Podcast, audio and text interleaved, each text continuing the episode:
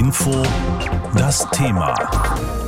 Erdogan unter Druck. Wahlkampf in der Türkei.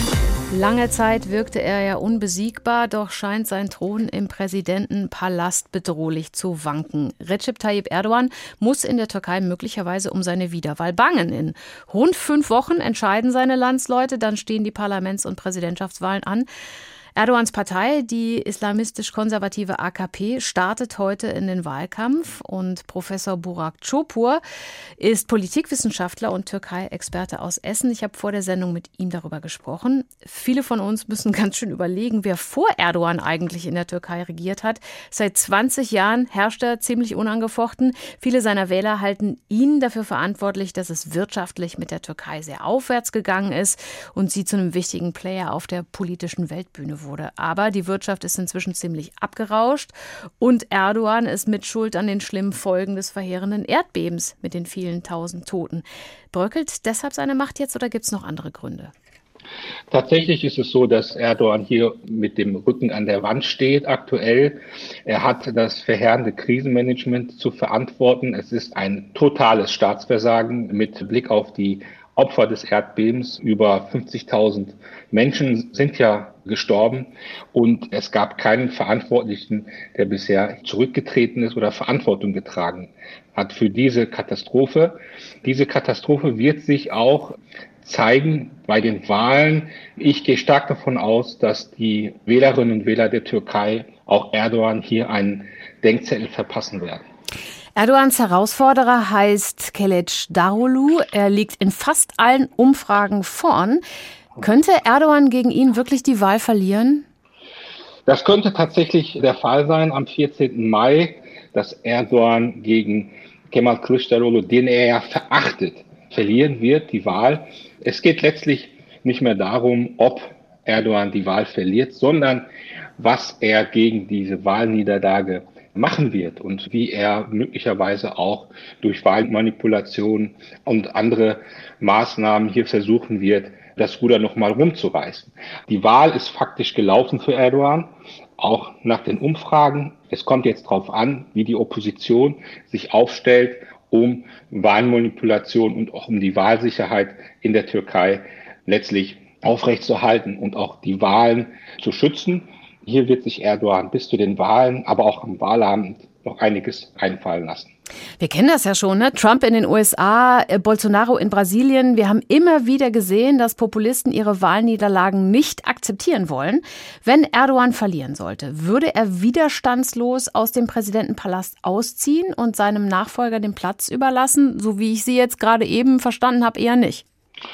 Davon gehe ich persönlich nicht aus, dass Erdogan, der nun über 20 Jahre an der Macht ist, sang- und klanglos sein Amt räumt, auch als Staatspräsident. Dafür steht für Erdogan viel zu viel und auch für das Erdogan-Regime viel zu viel auf dem Spiel. Das heißt, er wird alles daran setzen, dass er diese Wahl nicht verliert. Und das macht auch diese Wahl zu einer sehr brisanten und auch zu einer Schicksalswahl für die Türkei. Letztlich geht es darum, am 14. Mai, dass die Türkei entscheidet, will sie zurück zu einer parlamentarischen Demokratie oder will sie das autokratische System weiter fortsetzen? Das ist die Kernfrage, um die es geht.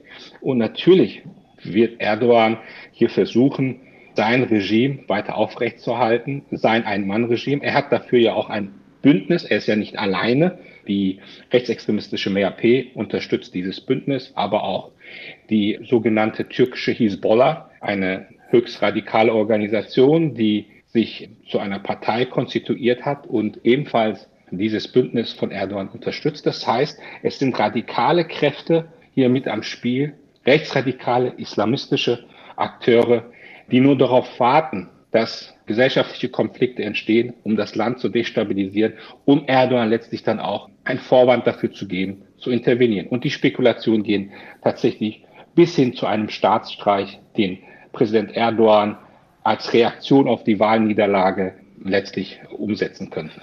Gucken wir noch mal auf den Herausforderer. Der Mann ist auch 74 Jahre alt. Das ist ein stolzes Alter für einen Hoffnungsträger, meiner Ansicht nach.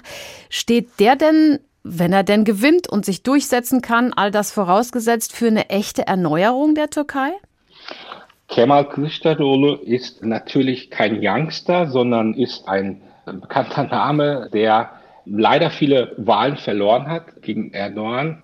Nun öffnet sich aber Windows of Opportunity, ein Fenster für Kemal Kılıçdaroğlu, weil er genau das Gegenteil repräsentiert als Erdogan, nämlich den Saubermann. Kemal Kılıçdaroğlu symbolisiert den Saubermann. Er ist kein korrupter Mensch. Er ist ein höchst loyaler, aufrichtiger und ehrlicher Politiker. Und das ist das auch, was viele Menschen derzeit auch erwarten.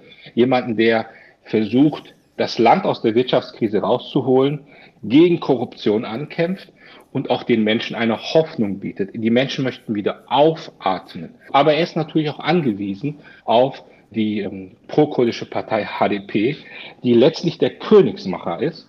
Denn ohne die Kurden wird Kemal Kılıçdaroğlu nicht zum Präsidenten gewählt werden können und dass die Zusammenarbeit zwischen Kemal Kılıçdaroğlu, aber auch der Unterstützung durch die HDP wird höchstwahrscheinlich dazu führen, dass eben der nächste Präsident nicht Recep Tayyip Erdogan, sondern Kemal Kılıçdaroğlu heißen wird.